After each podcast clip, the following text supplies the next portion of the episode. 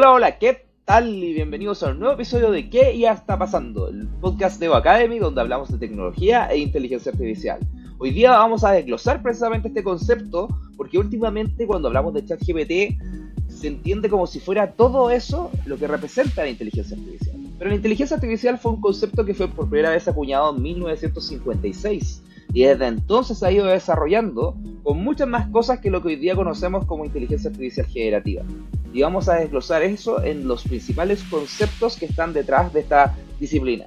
Y para eso traje a dos grandes personas. La primera, por supuesto, nuestro doctor C, Jonathan Vázquez. ¿Cómo estás?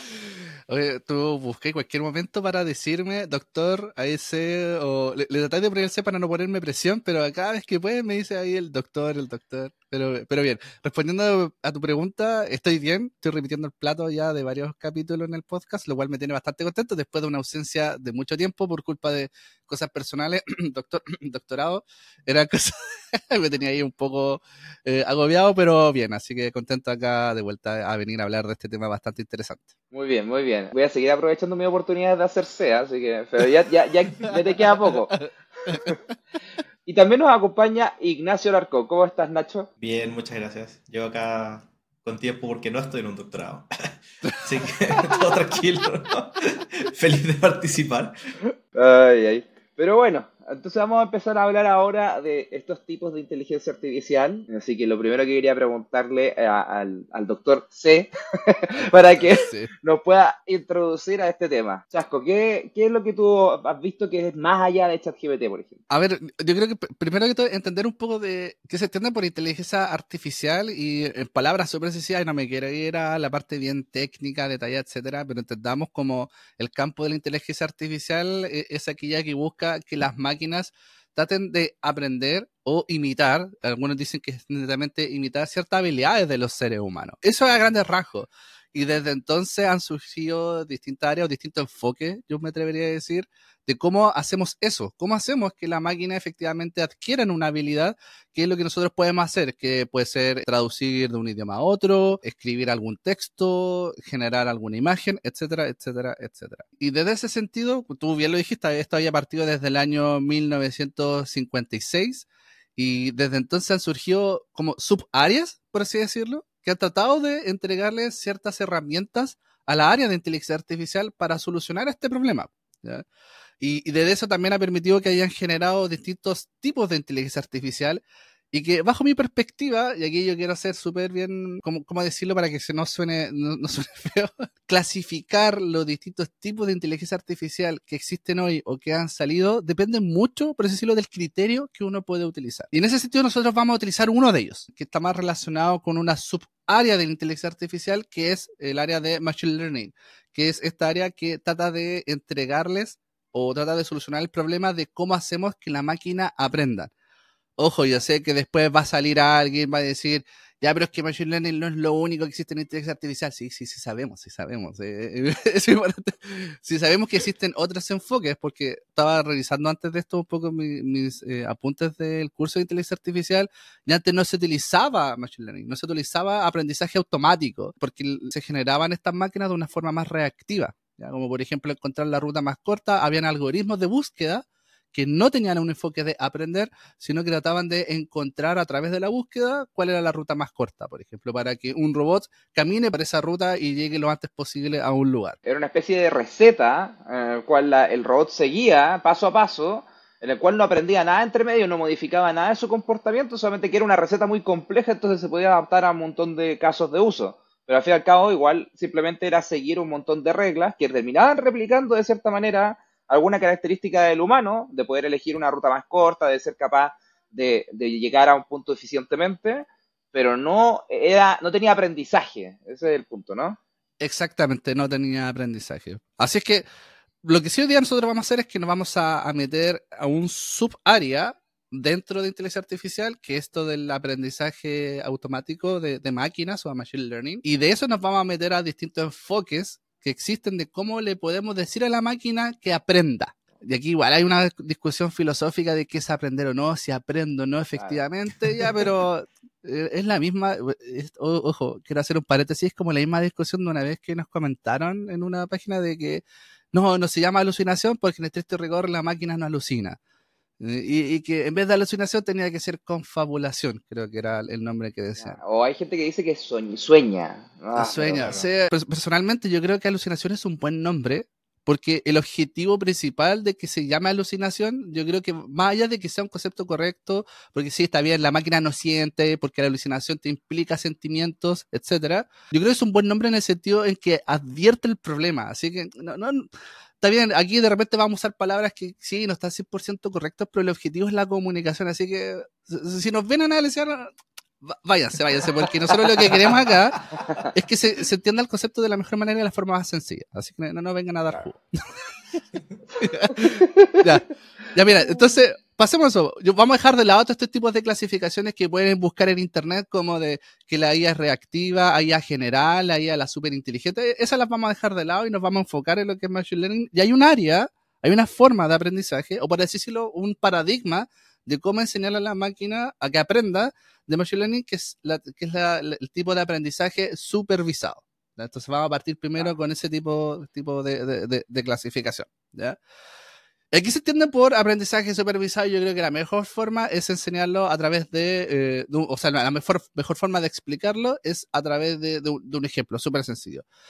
Y la forma en que nosotros le enseñamos a la máquina es que le entregamos un conjunto de datos que se le llama etiquetados o ejemplos, por así decirlo. Entonces, por ejemplo, yo tengo una imagen, ¿ok? Y lo que yo quiero que aprenda la máquina es que aprenda a identificar si en la imagen aparece un perro o no. ¿ya?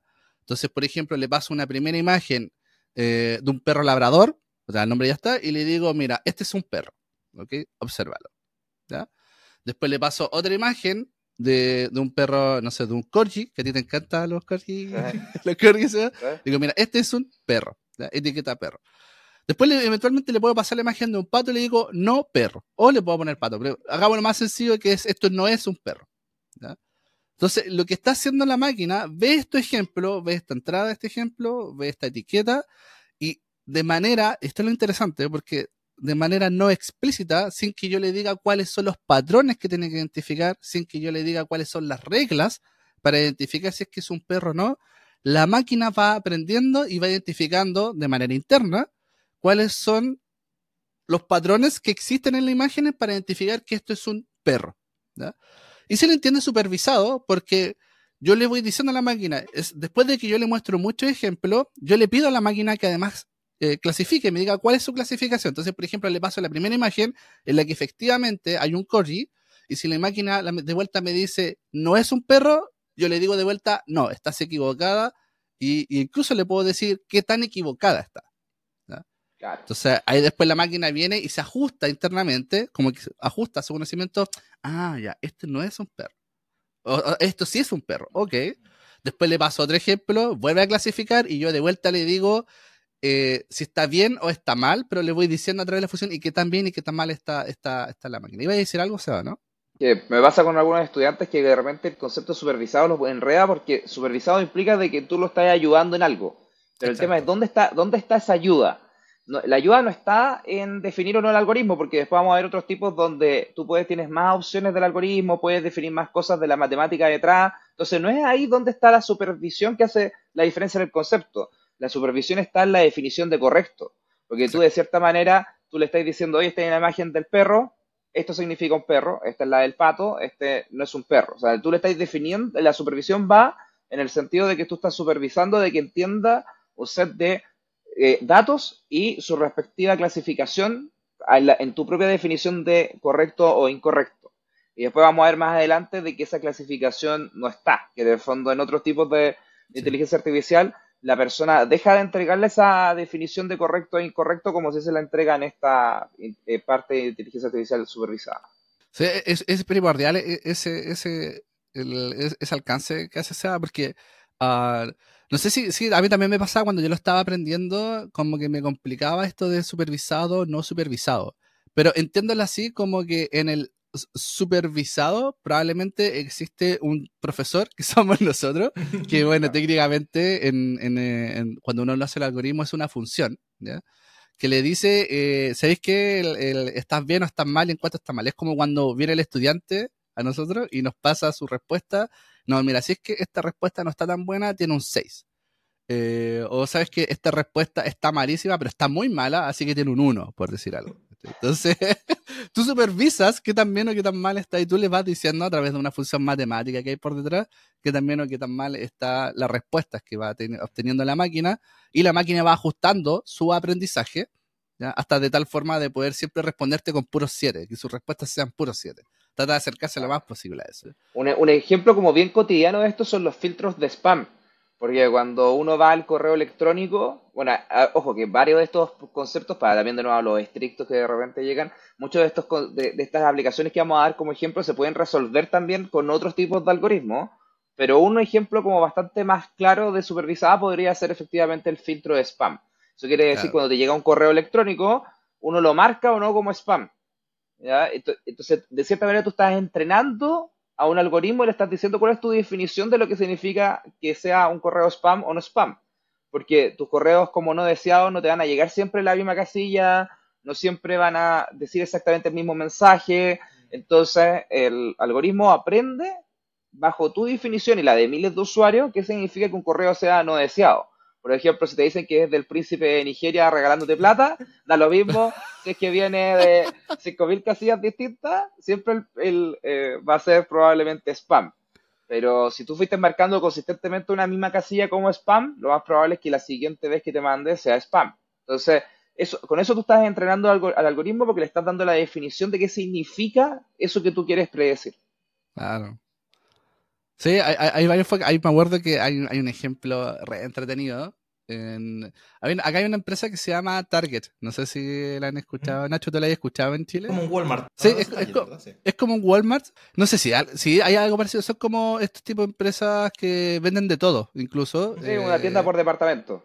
Eso, e, es, el nombre técnico. Que en su tiempo ellos hicieron, utilizaron inteligencia artificial, pero este, tipo de inteligencia artificial que está más enfocado en Machine Learning, donde ellos predecían o trataban de, a través de los patrones, identificar qué vas a comprar. Y lo que trataban de identificar, o una vez hicieron, un, hay un ejemplo bastante entretenido que era que clasificaban si la persona estaba embarazada o no. El cliente estaba embarazada o no. ¿sí?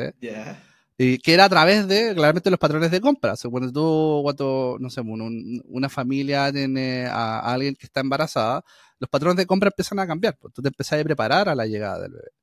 Entonces, me acuerdo que lo que hacía en su momento Target eran que cuando ellos identificaban y clasificaran a la persona si estaba embarazada o no, le mandaban a la casa, a casa hace todavía mucho en Estados Unidos, que te mandan la revista, el catálogo con la oferta, las mandaban personalizadas. Entonces, hubo un caso en que mostraban, en que identificaron que para una cuenta la familia había alguien embarazada y mandaron un conjunto de descuentos, una revista con muchos descuentos, pero que eran con foco a las personas embarazadas. Cuenta la leyenda, no sé si esto es real o no, pero cuenta la leyenda, pueden buscar por internet, es que un padre llegó enojadísimo a la tienda de Target y decir, ¿Cómo me mandan estos tipos de, descuentos? Quieren que mi hija se embarace, quieren que mi hija eh, eh, empiece, porque ella, era adolescente. Entonces le molestaba que Target haya mandado este tipo de revistas porque no había nadie embarazada en su casa. ¿Y cómo era posible que mandaran estas cosas, están incentivando a que su hija se embarace? Entonces, bueno, que Target le pidió disculpas, probablemente, claro, el algoritmo que utilizaron, la IA, esto, la, IA como por decirlo con aprendizaje supervisado se equivocó, se puede equivocar, eso, eso es importante también dejarlo. Todas estas cosas no son perfectas, por favor. Eh. Me acuerdo mucho lo que pasó con la PAES últimamente, Sebastián, ¿te que, ah, oh, esto, ¿por qué no es perfecto? No, la inteligencia artificial no es perfecta, se equivoca muchas veces.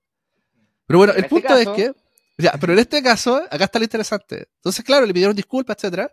No sé qué habrá llegado posteriormente, no sé si los demandó o no. Pero el punto es que tiempo después volvió el mismo padre a pedir disculpas porque efectivamente su hija sí estaba embarazada, pero eh, ella no le había contado todavía a sus padres. Así que cosas que pueden ocurrir con la inteligencia artificial supervisada, cosas que incluso puedes saber de ti o de tu familia sin que tú sepas es como una anécdota con este tipo de inteligencia artificial que han pasado. Un, un, punto interesante esto también, porque tú mostraste un ejemplo que está muy relacionado efectivamente a un valor económico. O sea, que a Target lo que estaba ah. buscando con esto era poder vender más, que fuera más relevante. Y también una de las cosas que, que es importante cuando estamos viendo estos tipos, especialmente con la introducción que hicimos, que era como eh, comparándolo con lo que está pasando hoy día con ChatGPT, mucha gente piensa, intenta pensar de que estos tipos, como son un poquito más viejos, porque no, existe, no, hay tanta relevancia en la prensa hoy día, son menos relevantes que lo que está pasando con la IA generativa. Y yo les diría en general que lo que tiene que ver con inteligencia artificial supervisada hoy día representa la mayor cantidad de valor económico que se está generando a través de la inteligencia artificial. O sea, hoy día las empresas, por ejemplo, toman sus datos y tratan de entrenar modelos en base a eso. Piénselo en un banco, por ejemplo, que ve todo el historial de sus clientes y tiene que decidir cuánto crédito te va a preaprobar. Te va a entregar ese monto, por ejemplo. Va a intentar una, entregar una predicción respecto a qué monto sería bueno que, tu, que, ese cliente pudiera llegar a tomar. Eso es una predicción en base a sus datos históricos, en base a sus algoritmos, etcétera. Eso, por ejemplo, también es un ejemplo de inteligencia artificial supervisada.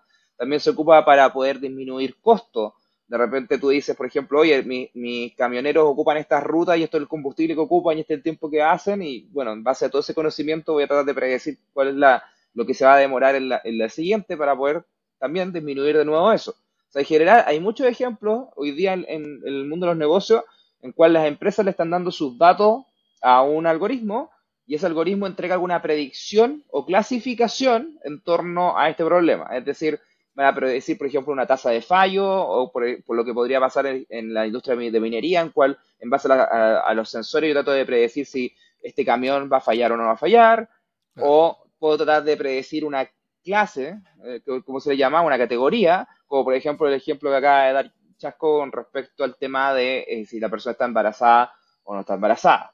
Entonces, en general eso se, está ocupa, se ocupa mucho hoy día en el mundo empresarial, representa una buena cantidad del valor económico que la inteligencia artificial está entregando y probablemente va a seguir creciendo durante los años. No es como que en el fondo hoy día reemplazamos todo eh, esto porque era un poquito más viejo, porque existía de mucho antes con ChatGPT, porque son otras aplicaciones que sí hacen bien comparados con la inteligencia artificial generativa. Claro. Bueno, y eso es importante también que, se considere, es que, eh, porque se, porque este tipo de, modelos, estos tipos de enfoques se consideran inteligencia artificial es porque en el caso del banco que tú hablabas, ¿qué lo hacía antes? Haber una capacidad que teníamos los humanos para identificar que cuando mirábamos historiales como, ah, no, sé si tanto darle más o menos crédito. Es un poco la lógica, y que por eso es, alguien puede decir, no, pero es que esto no es inteligencia artificial, siempre está esa discusión, es que es parte de, o sea, por el concepto que dijimos en un principio, cae dentro de inteligencia artificial, y eso por favor no vengan los puristas a decir, no, esto es solo machine learning. Ojo, que machine learning, mucho también, de, hay una, un, gran grupo, yo, me que decir que la gran mayoría, no, no quiero ser absoluto, pero que entiende que machine learning es está dentro de inteligencia artificial. Entonces, todo Machine Learning eventualmente es, claro, es, es inteligencia artificial. No es lo no es, no es, Machine Learning no, cubre toda inteligencia artificial, pero sí me debe decir que todo Machine Learning está dentro de inteligencia artificial. Va a venir ahí algún purista y decirme, no, eso está equivocado. Ah. Anda y bélico, chasco, idea. Sí. sí, es que igual me tienen medio chato. Me tienen... son bien tóxicos. Eh, eh, eh, bueno, es parte de al momento de exponerse a las redes sociales, pero bueno. Bueno, si usted, si usted apoya a Chasco, déjenlo en los comentarios. Fuerza Chasco, te queremos. Eh, corazoncito. Oye, hay, hay otro punto antes de pasar al siguiente tipo que quisiera tocar, que es el tema de los contras de esto. O sea, en el fondo, cuando uno está aplicando inteligencia artificial supervisada, también hay desafíos, así como hemos hablado de las alucinaciones en la generativa o similares eh, hay otras complejidades que pasan en el supervisado. Y, yo creo que hay dos principales que a mí me gustaría tocar, no sé si ustedes tendrán alguna tradicional. Una, de que es muy complicado que las empresas tengan bien ordenados sus datos. ¿ah?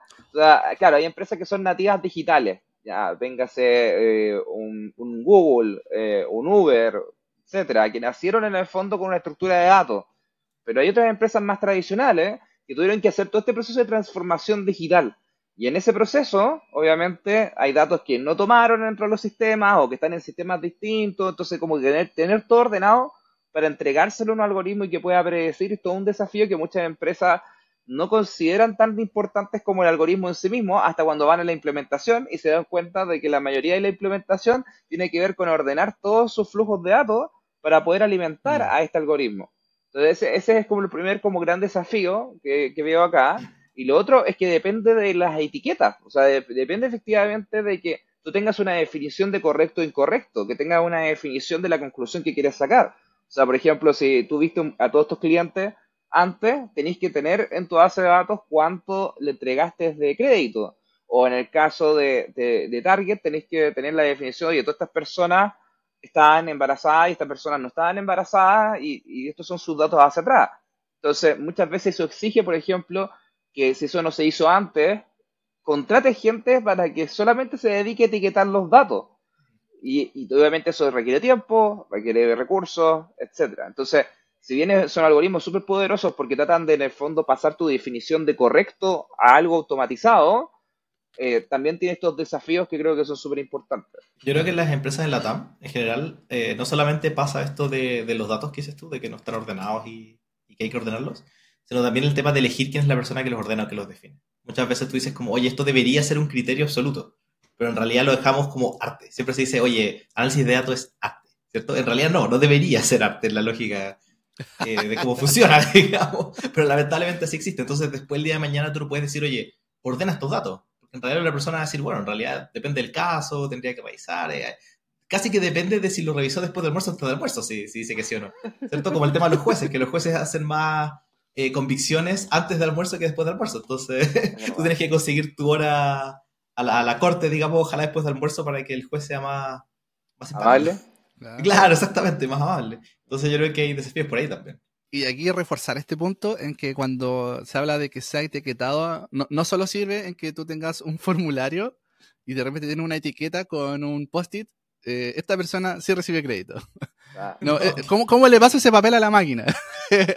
Tengo que, tiene que ser claro. algo que se llama también que sea estructurado. También es, es otro punto. La, la, supervisada necesita que los datos estén estructurado, estructurados, que, que, es un poco lo que se conversaba que esté organizado. Entonces, eh, empresa o alguien en que la persona que nos está escuchando quiere, oye, quiero empezar a implementar esto, estos tipos de inteligencia artificial que estamos hablando, la predictiva en particular, la supervisada, un primer paso en particular es tener estos datos etiquetados, estructurados, organizados y ojalá que sean de calidad, porque si no, eh, eventualmente hay una, hay una gran frase que se le llama como garbage in, garbage out, que es como Mm. entra basura, sale basura.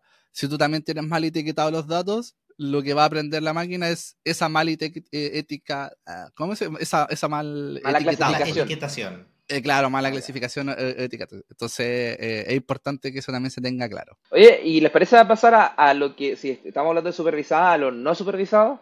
Ya, pues.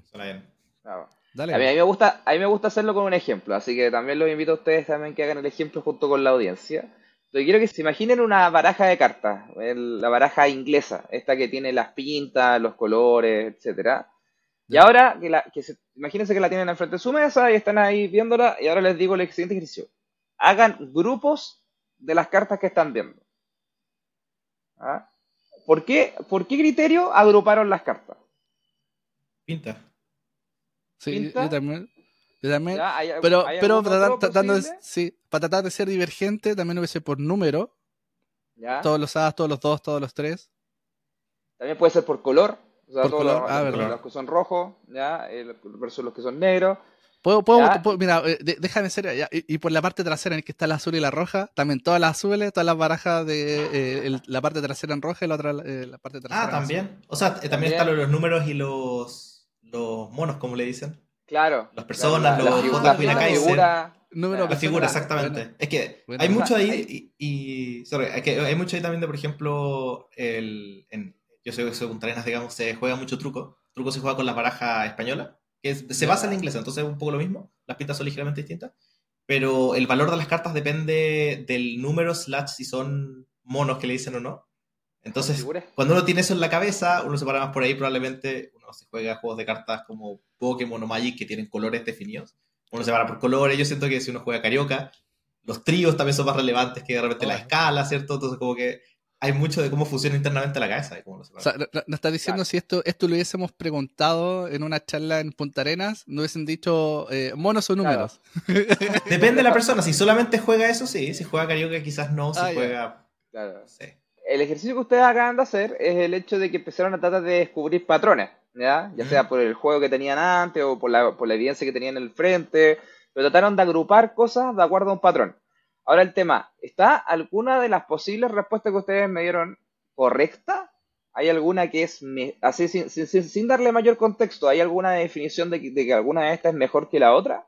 Probablemente no. O sea, es difícil, es difícil encontrarle sin un contexto.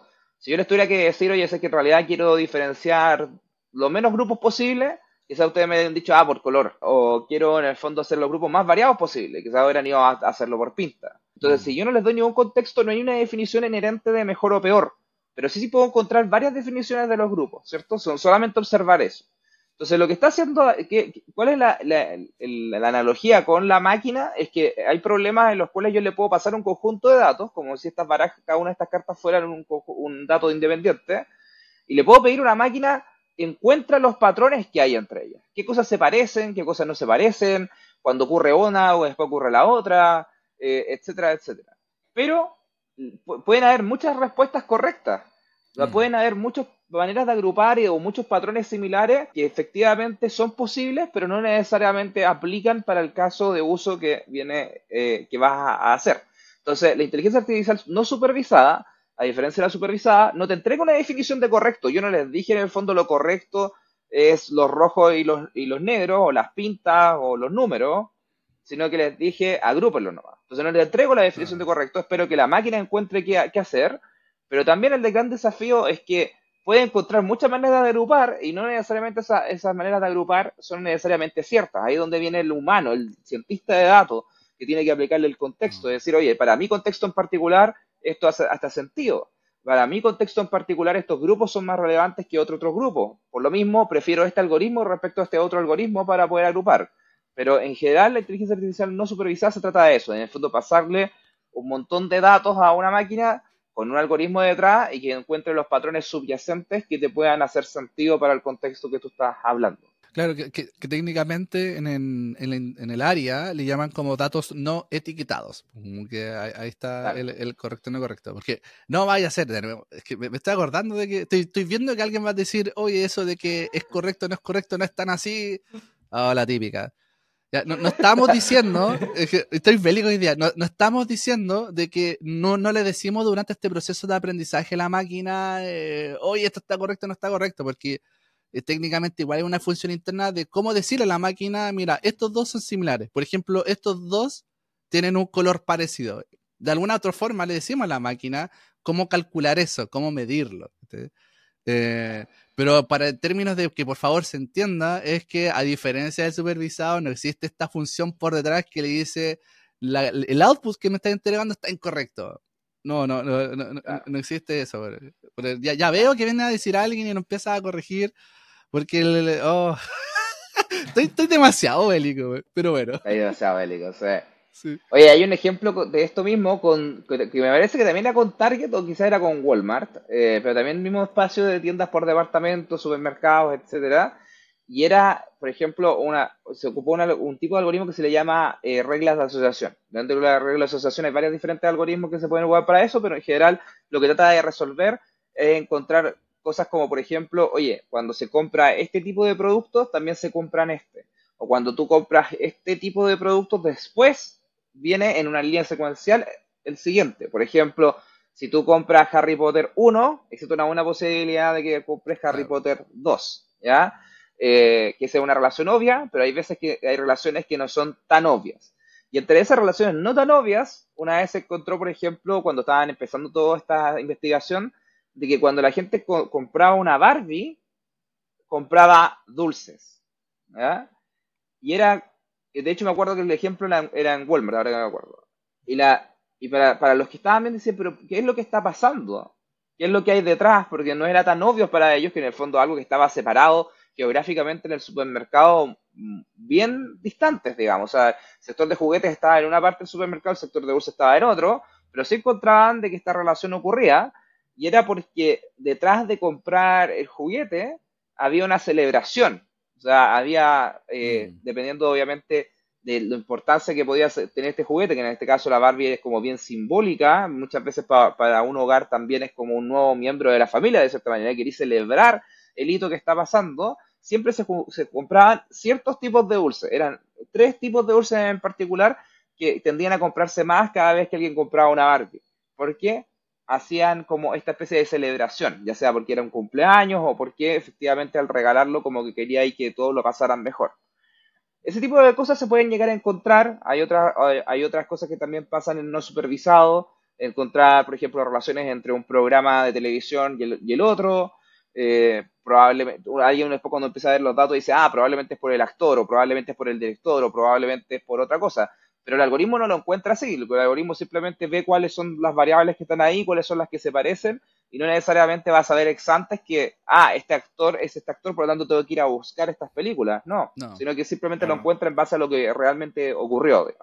De hecho, hay otro ejemplo, creo que también fue Walmart, no estoy tan seguro, pero era básicamente que cuando la gente compraba pañales, compraban ah, cerveza. Ese también era extremadamente típico. Eh, y básicamente tenía que ir con todo el tema en especial cuando compraran en la noche, digamos, ¿cierto? que iban a comprar a las 3 de la mañana pañales porque se le habían acabado y agarraban un six pack de cerveza y se la casa. hay mucha leyenda en esa historia, porque como que creo, creo que no se sabe si aún si es verdad o no, pero es bien ilustrativa del ejemplo. O sea, en el fondo, oye, ese ejemplo, eh, el, el, las cervezas y la, y, la, y los pañales comprados juntos, una regla que encontró un algoritmo en ese mm. caso, y que no era tan evidente para los humanos que estaban detrás, que simplemente clasificaban pañales con, con los otros artículos de, relacionados a bebé y la cerveza con fiesta, digamos. Sí, igual y, los resultados que entregan estos tipos de algoritmos, las no supervisadas en estricto rigor, son patrones. Es como, oye, acá hay un patrón de comportamiento que no sé lo que es, porque hay que decirlo, la máquina no sabe qué es lo que está encontrando. Oye, pero acá hay un patrón patrón de similitud. Estas cosas, son, estas cosas se asocian o estas cosas son similares. Y pueden tomar decisiones interesantes como eh, hay, otro caso también de, un supermercado en donde ellos identificaban que cuando se acercaba una alerta de tornado, había un tipo de comida en particular que compraban, que eran unas galletas. Mm. Entonces el supermercado identificó que cuando se acercaba un tornado, aumentaban mucho las compras de este tipo eh, de, galletas. Y las decisiones que tomaba, por ejemplo, económica, ¿qué es lo que uno podría hacer en, ese caso como supermercado? Es, voy a tomar todas las galletas, voy a poner una góndola a la entrada del supermercado y acá las voy a poner. Porque sé que se viene la alerta, entonces le voy a facilitar la compra al, cliente y se las voy a hacer más accesibles. Entonces, también esos tipos de, de, de, decisiones, por decirlo económicas, pueden ser hoy día en la empresa. ¿Es una galleta particular, así como galletas no perecibles de vino, algo más simple comer? Como más asociado al estar encerrado, tío? Claro, estaba más asociado al estar encerrado, que, era un poco, esa era un poco la lógica. Pero igual, acá lo interesante es que la, máquina te entrega el patrón, y esto es relevante plantearlo, es que la decisión final o la interpretación igual viene del humano. Sí, claro. Exacto.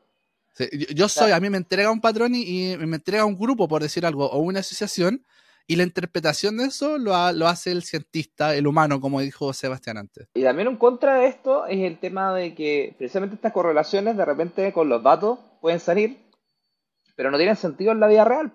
Por ejemplo, hay, una, hay unas correlaciones que siempre muestran en Internet que no tienen nada de sentido. Por ejemplo, una que me gusta mucho es el número de, de personas que han sufrido un accidente en una piscina versus la cantidad de películas en las cuales Nicolas Cage ha aparecido.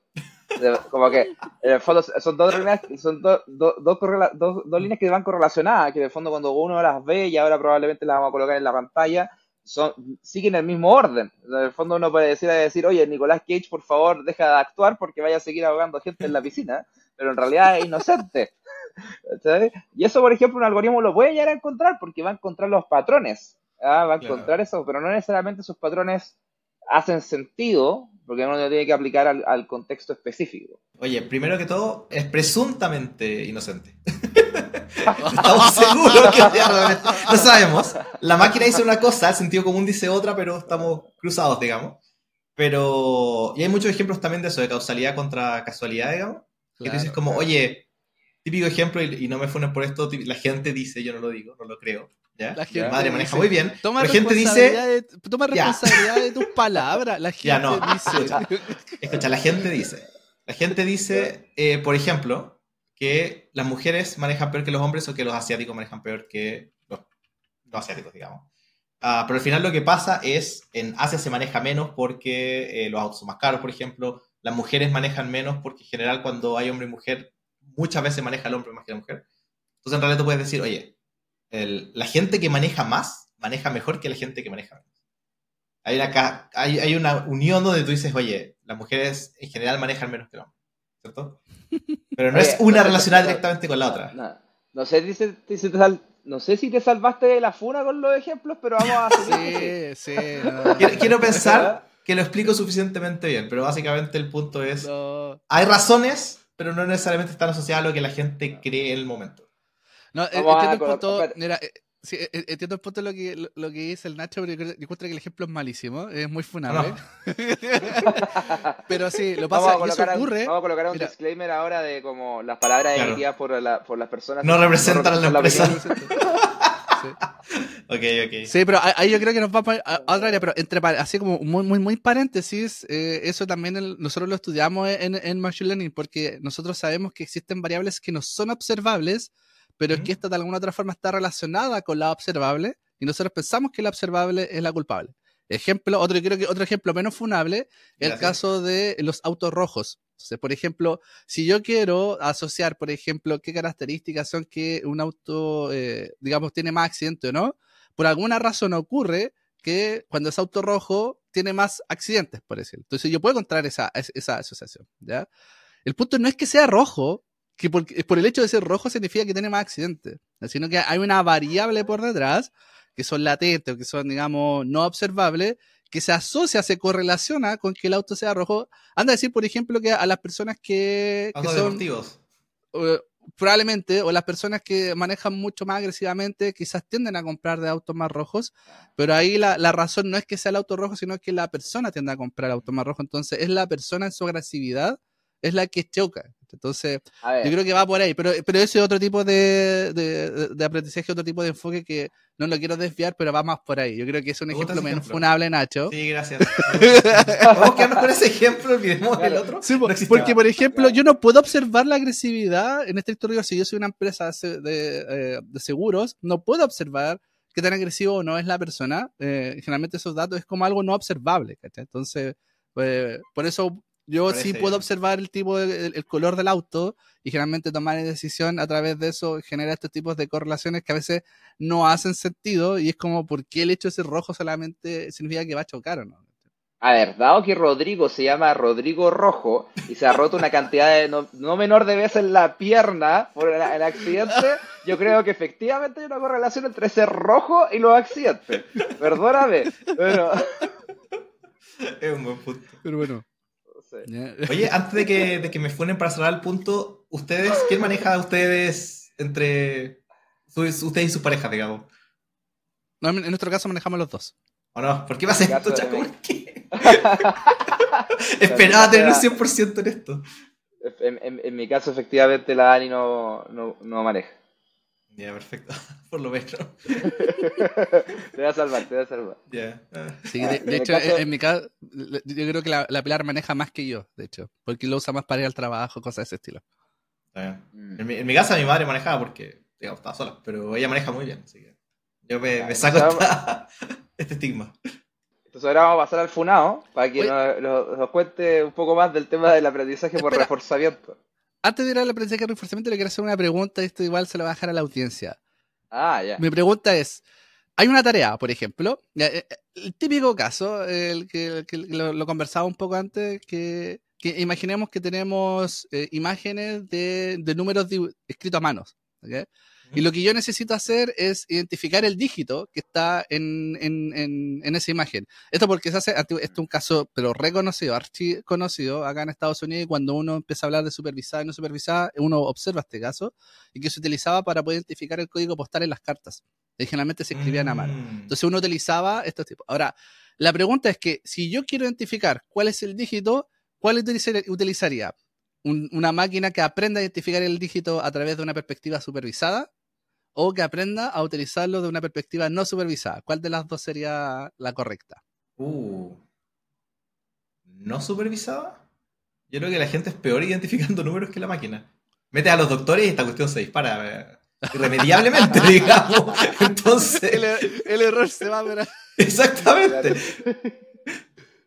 Ya, mira, acá en estricto rigor, ya, si yo tengo la, la parte etiquetada, claramente yo podría utilizar, oye, tengo la imagen, y eh, esta imagen acá aparece un 1, en esta imagen aparece un 2, claramente tendría a utilizar la supervisada, porque de alguna otra forma cuando le paso la imagen a la máquina y la máquina me dice era este número, yo lo puedo comparar con una etiqueta. ¿ya? Pero eso no significa que esto no lo pueda solucionar con la no supervisada, porque si uno, por ejemplo, revisa el 0, Ah, el 0, el número como 0, más allá de que uno lo, lo dibuja a mano, cumple ciertos patrones. El 1 igual. el 4 también, el 9. Ahora, ¿qué es lo que va a ocurrir? Que eventualmente va a juntar, por ejemplo, el 4 con el 9, quizás, porque tienen patrones similares. ¿ya? Pero el mensaje que quiero decir acá, y esto es como para una pregunta como de reflexión a, a las personas que lo están escuchando, es que no, no existe una correlación tan clara entre este problema se soluciona con supervisada y este otro problema se soluciona mm. solo con no supervisada. ¿ya? Puede, yo puedo utilizar los dos enfoques. Y, y, eso es importante plantearlo porque acá yo separo el problema del enfoque de aprendizaje. Entonces, para que se entienda eso, es como el problema es una cosa, yo quiero clasificar, quiero identificar qué dígito está, pero le puedo enseñar a la máquina que lo identifique a través de una manera supervisada, si tengo datos etiquetados, pero también lo puedo solucionar de una manera no supervisada, que la máquina va identificando los patrones entre los números. Eh, eso, eso quería dejar como, como en claro. Ese es un buen ejemplo para poder ilustrar este, este tema. Y, en, y también lo que pasa en la vida real es que para resolver un problema también se ocupan este, estos algoritmos en diferentes fases, o sea, fases del problema. Quizá al principio para mm. administrar, no sé, cuando el usuario te entrega información, para procesar esa información voy a ocupar un tipo de algoritmo, pero después para hacer la predicción sobre esa información voy a ocupar otro tipo de algoritmo. Y así sucesivamente no es como que un problema se pueda solucionar de una sola forma y una sola y, única, digamos, sino que se puede, se puede ocupar a veces para solucionar el problema con cualquiera de las dos, obviamente con sus respectivas debilidades y, fortalezas, o se pueden ocupar las dos en algún momento, o algún incluso mezclas. De hecho, hay una cosa que no vamos a entrar en profundidad hoy día por el beneficio del tiempo, pero también hay algo que se le llama el semi-supervisado, en el cual hay una parte de los datos que están etiquetados y una parte que no están etiquetadas. Entonces, eh, hay mucho, esto no es blanco y negro, a pesar de que hoy día también les estamos contando como los principales tipos, como las principales características de estos tipos, también para que se pueda entender los puntos y sea más fácil desde el punto de vista más pedagógico, por decirlo de alguna manera, pero en la vida real nada es blanco y negro, siempre se ocupan algunos como cosas entre medio. Ahora, si usted está en la casa, oye, yo quiero saber de eso, contáctenos, nosotros tenemos algunos cursos que les podemos ayudar. Si usted en su compañía quiere ver más en detalle estos tipos de cosas, ahí estamos disponibles, nos puede contactar y podemos ver que a ver si es que podemos generar algún curso o algún entrenamiento donde ustedes quieran saber más al respecto. Pero para, para, para eso vamos, vamos eh, no sé si caen en, en, este podcast, pero vamos a pasar al siguiente concepto. Pero, pero ahí la dejo, ahí la dejo, boteando. Y hay, y hay un siguiente tipo que quisiéramos hablar, que es el tema del aprendizaje por reforzamiento. ¿Qué significa esto? Vamos a traer a, Nacho ahora al escenario para que nos pueda contar un poco más. Ya. La inteligencia artificial por reforzamiento funciona básicamente donde tú le asignas a la inteligencia artificial en una tarea, le asignas puntaje, ya sea positivo o negativo, digamos, pero básicamente tú le dices, oye, por cada acción que hagas o no hagas, por cada cosa que se mueva o no se mueva, digamos, según la tarea, lo voy a explicar un poco con un ejemplo más adelante, eh, yo te voy a asignar puntaje. Y tu objetivo es maximizar el puntaje. ¿ya? De nuevo, puede ser minimizar, depende de cómo lo defines, pero obviamente se trata en general de maximizar porque es más simple de entender. Entonces, un ejemplo de esto, eh, que se, se, usa mucho en, lo que es speedrunning, pero básicamente eh, para el juego Mario Bros. El juego más simple de Mario Bros. de Nintendo antiguo, digamos, que todo el mundo conoce. Mario que corre, salta y avanza hacia la derecha. ese juego. ¿Ya? Entonces, eh, básicamente lo que tú dices es, oye, yo quiero asignarle puntaje a alguna de estas cosas para que el juego, el, personaje avance y se pase la etapa completa. ¿Cierto? Entonces, en este caso Speedrun dicen, oye, yo quiero que lo haga lo más rápido posible. Entonces, ¿qué hago? Le voy a poner puntaje para lo más rápido que se acabe el tiempo. Entonces, el, el, mm. la inteligencia artificial lo que va a hacer va a ser correr y tirarse al hoyo al tiro. Porque eso detiene el tiempo y básicamente cumple con el objetivo. Entonces, después dice, ya, Segundo puntaje, segunda cosa. Quiero que el escenario eh, cambie lo más posible. Eso significa que de cierta manera lo estás obligando a avanzar. ¿Ya? Y después tú le defines puntaje y dices, oye, un puntaje por el, por el tiempo, otro puntaje por el avance. El problema para la gente conoce Mario es que hay muchos escenarios donde tú de repente saltas a lugares y la cámara se mueve un poco, o te metes a lugares secretos que no son óptimos a nivel de puntaje o de tiempo, pero sí te muestran escenarios distintos, entonces son más relevantes. Entonces, lo que pasaba era que entrabas a un escenario donde había muchas monedas y para que fuera un escenario distinto, agarraba cada una de las monedas independientes ah. para generar un escenario diferente en cada cosa. Entonces, después decía ya. Entonces, ahora, aparte del puntaje, el tiempo, el escenario, necesito ajustar esos valores para lograr el escenario deseado. ¿Ya? Y muchas veces esto lo que de repente genera son casos que uno ni siquiera se imagina, casos que no son posibles para lo humano, de repente incluso se ponen a programar adentro con inputs extraños. Pero el, objetivo, digamos, de este, de de este modelo es básicamente que tú le defines eh, puntajes y objetivos. Y la idea es que, o, la base de esto es que nosotros básicamente estamos diciendo, oye, yo soy mejor enseñando, o esto va a funcionar más eficiente si yo le enseño un poco. Respecto a simplemente decirle, esto está bien, esto está mal, y, y, tíralo, ¿cierto? Es como el mismo concepto como le decíamos a la gente. le pasa una prueba y le dices, oye, estas son las pruebas, este es el puntaje que tiene cada pregunta, eh, estos son los materiales que tienes que leer donde va a estar la respuesta, tienes que sacarlo un poco de ahí y ahí se define como una estructura de puntaje. Entonces, eh, esa es un poco la, la, idea de esto. A mí me gusta mucho también pensarlo desde el punto de vista de un perro, en el cual tú le, al perro le das una recompensa cada vez que se porta bien y le dices, no, no, no, eso no se hace, y lo regañas un poco cuando él no está haciendo algo bien, y después este perro mismo lo sacas a pasear y, y tiene los mismos incentivos. O sea, en el fondo él quedó con esa definición de lo que era correcto e incorrecto. por ejemplo, si tú le dices, le, dices como venga y el perro se acerca siempre, da lo mismo si, por ejemplo, lo estás haciendo en tu casa o si lo estás haciendo en el parque o si lo estás haciendo en un contexto que han visitado ustedes por primera vez. Esa instrucción va a existir igual. Lo mismo pasa con mm. los videojuegos, por ejemplo, o con cualquier otro de, de los casos en que se aplica el aprendizaje con reforzamiento. El ambiente donde está ocurriendo la definición de correcto e incorrecto cambia. O sea, estoy en una etapa nueva del juego, el parque, el parque es distinto, la ciudad es distinta, etcétera, pero los incentivos, de cierta manera, lo que yo defino que tiene que premiarse, lo que tiene que castigarse, eh, se mantiene constante. Por lo mismo, yo espero que los comportamientos sean como, de cierta manera, como óptimos, dados esos nuevos contextos. De hecho, hay un, ejemplo cortito de, eso que contaba una persona en Twitter, que su perro, un perro chiquitito que tenía, eh, no le gustaba bajar la escalera, porque ya no, chiquitito. Entonces, lo que hacía era que se ponía justo antes de entrar la escalera en el pasillo, la, escalera da una vuelta, se ponía ahí para que la gente cuando iba a bajar la escalera se asustara y después como al ver al perro lo tomaban y lo sacaban de la escalera, entonces lo llevaban para abajo. entonces, básicamente el perro se aprovechaba de esto y cada vez que quería bajar se ponía en la mitad de la escalera para que la gente lo tome y lo baje y no tener que hacerlo él. Entonces, no necesariamente va el aprendizaje, como dices tú, como intencional, donde tú dices, oye, dado una vuelta, o sit y se sienta y le doy una galletita, sino que aparte está también el, el eh, como no intencional. ¿Cierto? Que ellos aprenden solos, por así decirlo, dentro de que un poco lo que decíamos antes de estos patrones que no se nos ocurren a nosotros, pero que existen. Es un poco lo mismo. Sí, hay, hay que ocurrir algo interesante porque el cambio de paradigma de cómo hacemos que la máquina aprenda cambia. anteriormente hablábamos solo de datos, como que me entregaba un output y yo le decía que tan malo, que tan bien está. Acá yo cambio un poco el paradigma porque ahora le doy el espacio a que la máquina actúe y que vaya o dos formas, explorando hacia algo nuevo, es decir, porque acá estamos haciendo que la máquina puede tomar acciones, está en un ambiente, puede tomar acciones y, esas acciones tienen ciertas repercusiones. Entonces, la máquina va, tiene que un poco hacer un trade-off entre dos cosas, es yo, yo exploro, por ejemplo, en el caso que tú dijiste de Mario Bros, es decir, si es que voy a empezar a explorar ahora, además de llegar y tirarme solamente al hoyo, digamos, donde va, va a terminar el juego más rápido, ahora lo voy a saltar, a ver qué es lo que ocurre. Mm. Entonces la máquina también empieza a explorar y también eh, esa exploración un poco está asociada a esta función de decir que mira, tú exploraste hacia este punto o hasta ese camino y, y ese te aumentó el puntaje. Ah, parece que por acá es. Entonces ahí es donde se va generando el aprendizaje.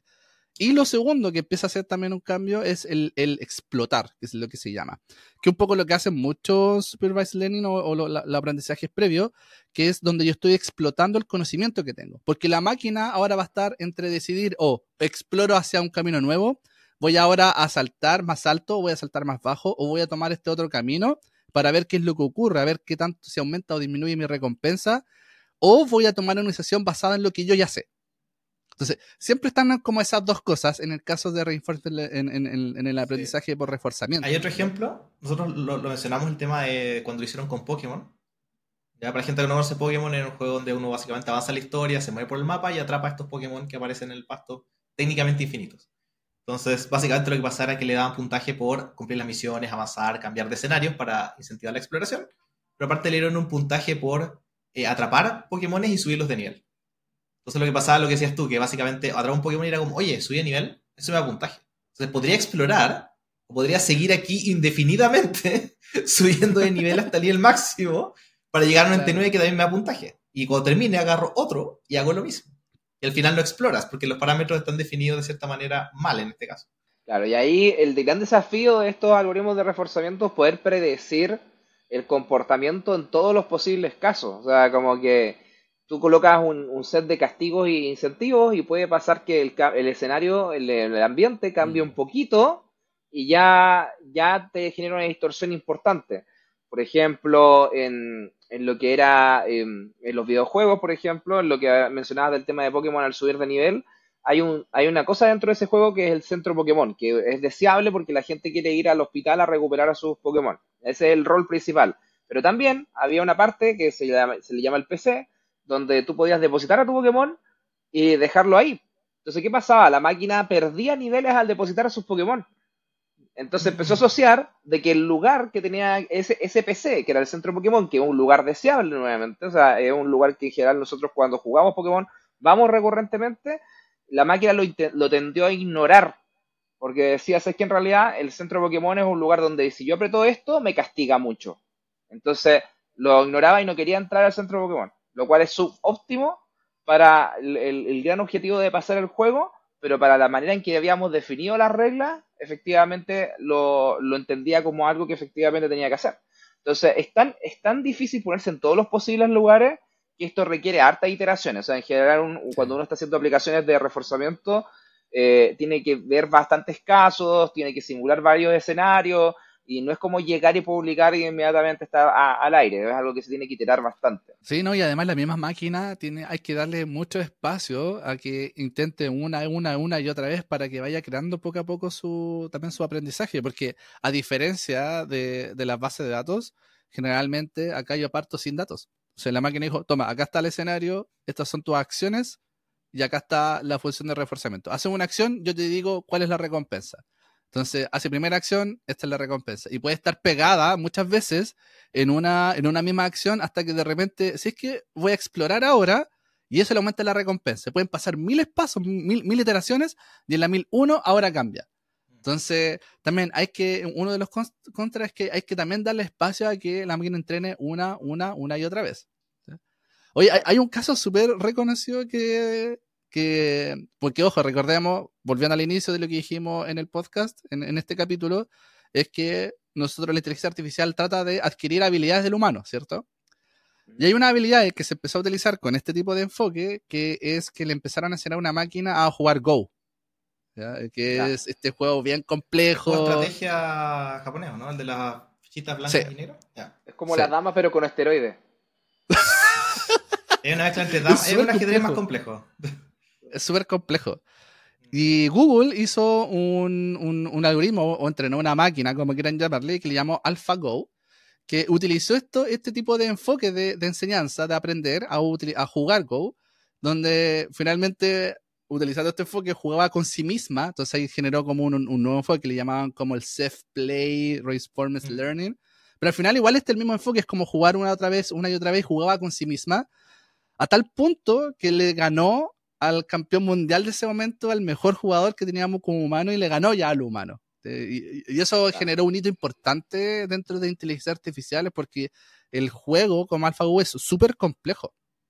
Entonces también es como que logró el hito de que ahora la inteligencia artificial adquirió esta habilidad de jugar AlphaGo a través del reforzamiento. Y acá lo interesante es que jugó con sí misma, fue aprendiendo eh, en base a cómo encontrar la mejor estrategia y que finalmente le ganó al mejor del mundo complejo. ¿Se imaginan así a futuro una máquina ganándole a Messi?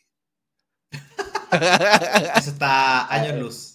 Pero ¿cachai? Que hay un cambio de paradigma ahí con respecto a lo que habíamos visto antes. O sea, supervisado, por ejemplo, cuando hablamos de supervisado, nosotros le estábamos dando la definición en base a datos pasados. Era gran, su gran enfoque era en base a lo que había ocurrido antes.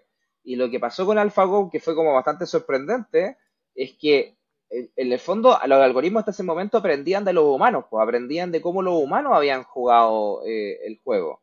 Por lo tanto, no era mejor, no podía llegar a ser mejor que cualquier que el mejor de los humanos. ¿Se entiende? Mm. O sea, en el fondo, si yo aprendí solamente de humanos, mi manera de procesar este juego está determinada por los datos históricos. Entonces, ahí el algoritmo supervisado no podía como pasar esa barrera del conocimiento porque estaba súper pegado con lo que venía antes al ser por reforzamiento, tenía incentivos a encontrar una, respuesta y eventualmente encontró una que a los humanos no se le había ocurrido o que no la podían ver de la misma manera y logró entrar a, poder explotar en el fondo esa característica y poder ganarle al humano. De modo similar en los juegos pasa que de repente hay cosas que los humanos no encontramos o que cuando encontramos no somos capaces de explotarlas, como algún bug, algún defecto del juego, algo no planificado, y que el juego, o sea, y que el robot SEAL es capaz de encontrarlo al tratar de, desafiar el juego, y como es como una máquina y tiene ciertas características que los humanos no tenemos, sí puede explotar esa característica. Entonces, como que el aprendizaje por reforzamiento, de cierta manera, también abre esa posibilidad de ser mejor que los humanos cuando está eh, muy bien mm. hecha.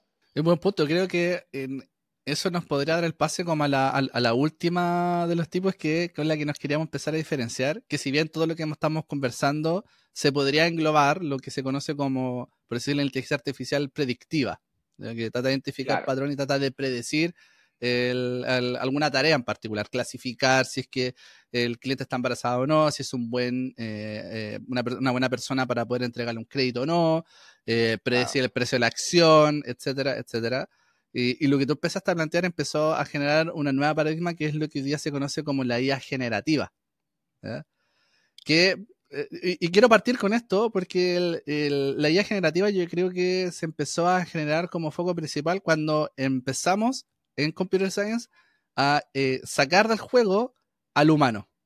¿En qué sentido? Y suena como súper trético, así como, o estamos sacando al humano del juego, y ahora ya eh, lo estamos efectivamente eliminando.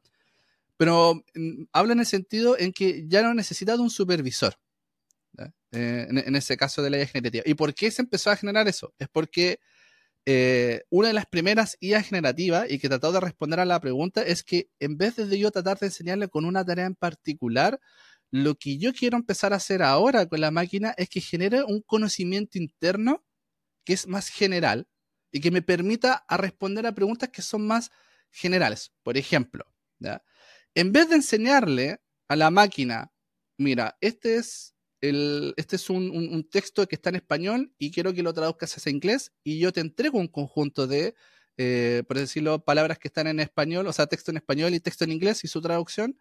Lo que yo voy a hacer ahora es que quiero que la máquina entienda el lenguaje en sí, como que entienda su conocimiento interno de cuáles, cuáles son los comportamientos que existe, la estructura dentro de un texto, que los textos se componen de eh, sustantivo, de artículo, que hay una relación entre artículo y sustantivo, que también hay verbos, etcétera, etcétera, etcétera. Y la forma que empezaron a identificar eso es que eh, tomaban las bases de datos, ¿okay? Y las bases de datos empezaban como a eliminar ciertas partes. Que hay un concepto que utilizó Sebastián, pero que técnicamente se le llama enmascarado. Pero Sebastián hubo otro que al parecer es, mucho más entendible, que empezaron como a esconder cierta parte de la base de datos y le pedían a la máquina que rellenara esa parte. Entonces, por ejemplo, había un texto que decía eh, camarón que se duerme, se lo lleva la y la parte que era corriente la eliminaban, la sacaban. Y le pedían a la máquina. ¿Ah? La escondían, porque después tenía acceso a buscarla para estar, saber si claro, correcto no. La escondían. Por, eso se le llama como enmascarar, porque lo que yo hacía, esa parte yo la reemplazaba con una máscara. Que una máscara puede decir así tal cual, así como eh, abre el corchete. Máscara. máscara, literalmente. Entonces, yo reemplazo esa parte con una máscara y le pedí a la inteligencia artificial que rellenara esa parte. Otro ejemplo también puede ser que tengo una imagen, eh, una imagen de un perrito de un corgi, dado que a Sebastián le gustan los corgi, y yo enmascaraba también, reemplazaba con eh, píxeles negros, por así decirlo, ciertas partes de la imagen o cuadros completos de la imagen y le pedía a la máquina que aprendiera a rellenar esa parte. Fíjense que aquí esto es importante porque acá ahora yo ya no necesito el etiquetado. Tampoco le estoy pidiendo que identifique similitudes.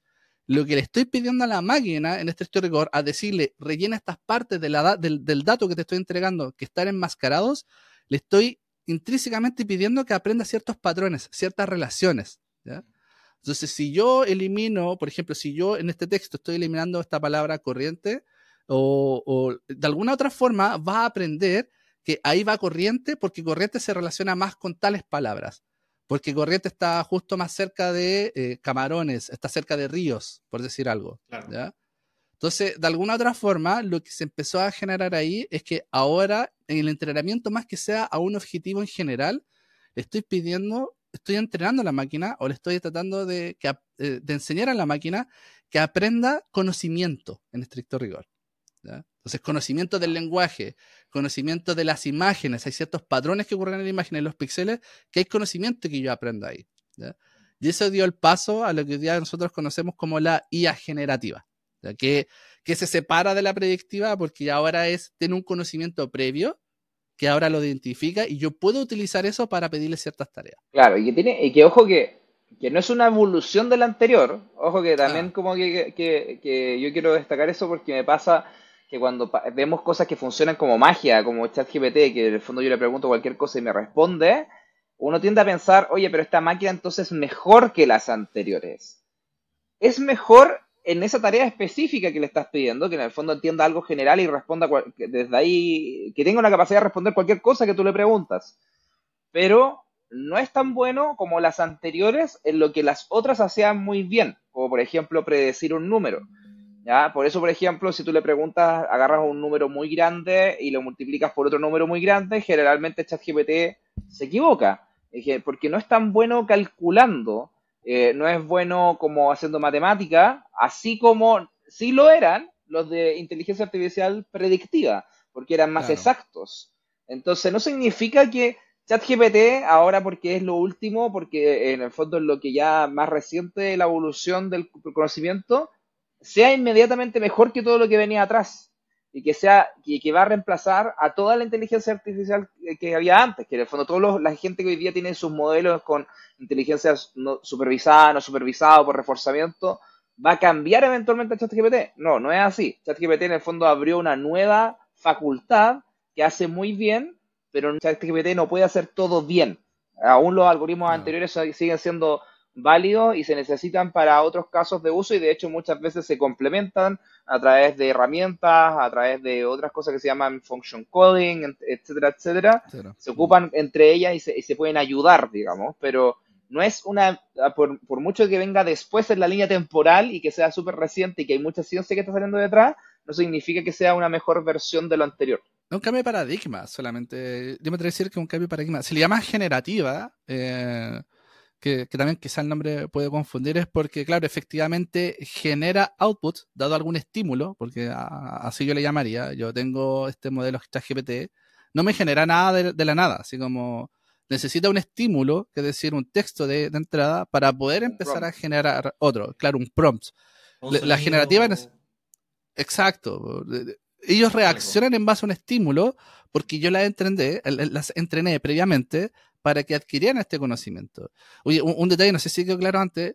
Fíjense que cuando yo dije que enmascaraba o este texto o esta parte de la imagen, porque yo, yo no necesito al etiquetado, al etiquetador, es porque si yo lo enmascaro, después cuando yo le pido a la máquina, en esta frase de, por ejemplo, camarón que se duerme se lo lleva la, yo enmascaro, le paso digo y, y dime, lléname ese texto, yo ya tengo cuál es el correcto. Claro o sea, por, ejemplo, yo digo, camarón que se lo, que se, duerme, se lo lleva a la mamá. ¿Ya? Y tú me decís, no, se va, porque no, es esa. Ah, puta, eh, envidia. No, no, tampoco ese. La mar. No, tampoco ese. Ya, eh, corriente. Sí, sí es ese. Ah, entonces, entonces yo empiezo a aprender en el fondo cuál es la definición de correcta e incorrecta a través de que tú ya tenías el texto y intencionadamente yo fui como ocultando y desocultando distintas partes. Claro, Claro, entonces eh, eh, que, queda un poco eh, esa, esa, comprensión de que en esta historia las generativas es como un conocimiento previo, que por eso depende mucho y dicen que los modelos igual dependen mucho de la base de entrenamiento, porque como le estoy pidiendo que genere conocimiento, si yo solo le entrego una base de conocimiento que son leyes, por decir algo, la, la relación que va a aprender entre las palabras están particularmente relacionadas con la relación, valga la redundancia, que existe en las leyes. Entonces, una palabra en particular probablemente tiene cierto significado en el contexto de leyes, pero si yo me voy al contexto de médico, por ejemplo, medicina, esa misma palabra puede tener otro tipo de relación o otro tipo de significado. Sí, por ejemplo, si yo te digo como, oye, vamos a depositar al banco, me estoy refiriendo a banco, la institución financiera, pero si por ejemplo te digo, eh, vamos a donar al banco de sangre, no es una institución financiera, la palabra banco. Eh, se ocupa en un contexto completamente distinto y eso, eso es muy bueno, por ejemplo, los modelos de lenguaje como ChatGPT aprenden muy bien y las otras cosas que habíamos visto antes, como las predictivas, no lo pueden aprender tan bien. No, está como en, general, eh, por eso acá ocurre quizá un poco la confusión, porque como tienen conocimiento general, a los académicos empezaron a hacer cosas distintas. A ver, ¿qué pasa si ahora que tiene este conocimiento general, igual le pido hacer la traducción? Si yo lo hacía antes como, eh, texto en español, texto en inglés, así como en forma supervisada. ¿Qué pasa si ahora le escribo, oye, traduce esto al, inglés y le paso un texto en español? Como tiene un conocimiento, de alguna otra forma semánticamente va a identificar. Y, por eso estas generativas empezaron, de alguna otra forma, a utilizarse también en tareas que antes estaban mucho más relacionadas con el enfoque de aprendizaje supervisado y que también empezaron a hacer bien, pero nuevamente, por eso acá es importante, eso es el enfoque de cómo aprende. ¿sí? Sí, por eso le que sea supervisada, no supervisada, reforzamiento, eh, aprendizaje reforzamiento o ley generativa, son distintos enfoques de aprendizaje de la máquina, pero no necesariamente hay una relación uno a uno de con las tareas que pueden desarrollar. Como para, también como para ir encapsulando estas cosas, en el fondo, obviamente todo, de nuevo, todo esto no es blanco y negro, eh, entre, entre medios se ocupan algunas entre otras, lo que habló eh, Chasco hace poco el tema de ir ocultando y desocultando, si se dan cuenta, de cierta manera es un aprendizaje supervisado, solamente que lo hace entre sí mismo. Pero también, por ejemplo, una de las cosas que, que pasa en ChatGPT, que mucha gente ha visto, es que están los típicos deditos hacia arriba y deditos hacia abajo cuando te gusta lo que te devolvió la máquina y lo que, no te, lo que te devolvió la máquina no te gusta. Y eso tú le estás dando datos, le estás haciendo un reforzamiento de lo que es bueno y de lo que es malo. Ciertamente le estás dando puntos porque el prompt te gustó y le estás quitando puntos porque no te gustó. Eso también es un, en principio, cosas que vienen del tema de, aprendizaje de, por reforzamiento. Entonces, no es como que absolutamente un tipo de tecnología se aplique para un problema. Eh, ya hablamos del tema de, de, los dígitos. O sea, en general, ninguna de estas cosas que pasan en inteligencia artificial son absolutas. Siempre se ocupan en el fondo principios, entre otras las tecnologías, pero es importante, creo, lo que hemos hablado hoy día, como para que en general la gente se quede con esa idea de que inteligencia artificial no es igual a generativa, no es igual a ChatGPT. Hay un mundo muy grande que se viene desarrollando una disciplina bastante compleja por mucho tiempo, con mucha gente como el doctor C eh, eh, estudiando esto por bastante tiempo. Eh, y es importante que en el fondo nos quedemos con esa idea de que inteligencia artificial es más allá que solamente el pequeño, el pequeño mundo que nos está maravillando tanto hoy día como ChatGPT y Midjourney y los similares. Sí, oye, interesante ese punto que, que, le planteaste. Es, yo, yo me atrevería a decir que la generativa, estoy, probablemente me estoy lanzando un, un, carril acá, pero un poco la reflexión que yo hago cuando estudio el doctorado. Eh, creo que la generativa... Ah, eh, la generativa viene un poco a combinar hartas cosas de lo que aprendimos de la supervisada, de la no supervisada, eh, por reforzamiento. Y, va enfocado un poco en esta búsqueda de cómo enseñarles a las máquinas, cómo hacemos que aprendan. Entonces, cuando empezaron a generar todo esto el tema de la IA generativa, yo me atrevería a decir que es como un poco una combinación de todo lo anterior, pero con un paradigma de aprendizaje distinto. Tú lo dijiste súper bien, es como esto de enmascarar, no mascarar, sigue siendo supervisado. De hecho, el nombre que le pusieron es como auto supervisado. somos, somos somos ingeniosos en ponerle nombre a, las cosas. Eh, pero también tú dices el tema del, del, feedback que, que nosotros les vamos entregando al humano, porque de alguna otra forma el auto supervisado no es suficiente. Oye, aquí hay un, les voy a comentar una, una anécdota. Eh, esto el tema del reforzamiento o el aprendizaje por reforzamiento, hay un, un, concepto en particular que lo hizo bien famoso OpenAI. Yo me atrevo a decir que ellos lo hicieron famoso, eh, pero no, no, no, son, no fueron los que lo crearon, por decir algo. ¿ya? Fue parte del equipo de lo, de lo que crearon. Y eh, es el tema del reforzamiento. Hay un concepto que se creó que es como el, el, aprendizaje eh, por reforzamiento desde el feedback del humano. Que se llama Reinforcement Learning from Human Feedback. Si uno empieza a buscar el paper, de dónde eh, vino este concepto, es un paper que fue creado por la gente de DeepMind con OpenAI. Entonces, nuevamente, en la historia, esto por eso lo quería recalcar, en la historia hay un concepto que hoy día utiliza mucho OpenAI, que es para poder crear el GPT-4, el GPT-3.5, utiliza mucho este enfoque del feedback que dice el SEBA, que es como yo lo que le estoy diciendo a través del humano, eh, le estoy entregando feedback a la output que me va entregando esta máquina de la inteligencia artificial generativa, es como esta, esta respuesta es mejor que la otra, uh, o este es el ranking de las respuestas que me diste, entonces le estoy entregando feedback, una recompensa previa, pero a través del feedback del humano. Nuevamente, Google empieza a crear cosas que finalmente los créditos o el, profit que le saca de eso lo hace otra empresa, que en este caso fue OpenAI. ¿ya? Entonces, por eso es como que cuando yo leí y empecé a leer esto y que dije, uy, pero espérate, aquí dice DeepMind, chuta. Google planteó el cómo hacer los transformers, Google Sí. planteó el Reinforcement Learning from Human Feedback, que utiliza mucho OpenAI para hacer el alineamiento entre lo que me entrega ChatGPT con lo que quiero como humano, que no fue creado solo por OpenAI, sino que fue creado por Google. Recordemos que DeepMind es parte de, parte de Google. Entonces, por eso quería plantear eso es como, ¿qué pasa Google? ¿Qué pasa? De hecho, una una persona muy inteligente en uno de los cursos que hacemos dentro de una compañía me dijo, ¿qué pasó? ¿Por qué perdió Google? ¿Cachai? O sea, en esto. Sí. Y, y hay- yo creo que eh, da para otro podcast hablar de todo lo que pasó con BERT, de lo que pasó con Palm, eh, que en el fondo Google ha desarrollado la, te- la- la parte teórica de esto mucho más allá que otras empresas, pero aún así llegó tarde a esta ola y eh, aún así como que de cierta manera su visión de cómo se iban a desarrollar las cosas no se materializó con la misma fuerza que la que se materializó la de OpenAI. Y eso da también para otro capítulo, para que lo hablemos después. Pero si ustedes quieren seguir conociendo más de este tipo de temas y quieren saber más de, de esto, no se olviden suscribirse a nuestro podcast, darle like a este, ponernos cinco estrellas en Spotify, pero también una cosa que les voy a contar es que en marzo vamos a volver a dar nuestro curso IA para los negocios. Así que pueden ir a evoacademy.cl y encontrar toda la información disponible en el sitio web para poder inscribirse en esta nueva edición que, se, que comienza en marzo. Así que vuel- vuelvan a la escuela con Jonathan, conmigo y con el resto del equipo de, de Evo Academy para poder hablar de estos temas y mucho más. Así que, bueno, sin más que eso, agradecer a, Jonathan e Ignacio por, por a- acompañarnos el, día de hoy y hablar mucho de este tema, que, que la verdad es que creo que despeja varias dudas para la gente que tiene la duda de, bueno, ¿y ¿qué, qué es todo esto de la inteligencia artificial? ¿Cómo se desglosa? ¿Qué es lo que no es? Etcétera. Aquí en conclusión, inteligencia artificial no es solo ChatGPT. Que eso quede claro. Eso quede clarísimo, clarísimo. Así que bueno, muchas gracias por, por haber asistido a este capítulo y nos vemos en un siguiente episodio de ¿Qué ya está pasando? Hasta la próxima. Chao, chao. Tun, tun, tun.